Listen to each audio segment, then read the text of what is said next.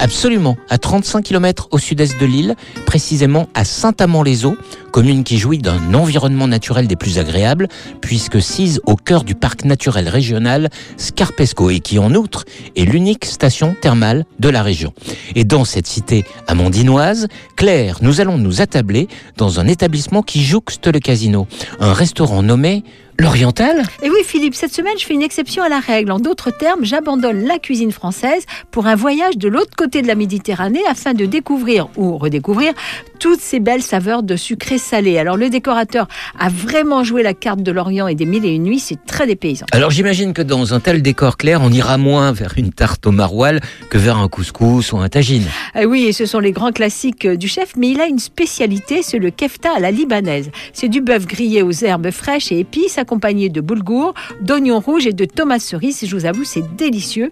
Et en entrée, la salade orientale à l'aubergine confite et tomate était parfaite. Et quant au couscous, eh bien là, le choix est très vaste. Le choix est très vaste, c'est-à-dire Alors, il y a bien sûr les viandes traditionnelles, mais ici, le couscous aime aussi les produits de la mer, comme un filet de bar, un pavé de saumon ou des noix de Saint-Jacques. C'est très original. Et ça l'est aussi pour les tagines Oui, parce qu'il y en a au poisson, et ça, c'est suivant les arrivages. Suivant les arrivages. Et donc, c'est onéreux Bah, pas du tout. Les entrées sont à 9 euros, les couscous varient en fonction des garnitures entre 14 et 22,50 euros.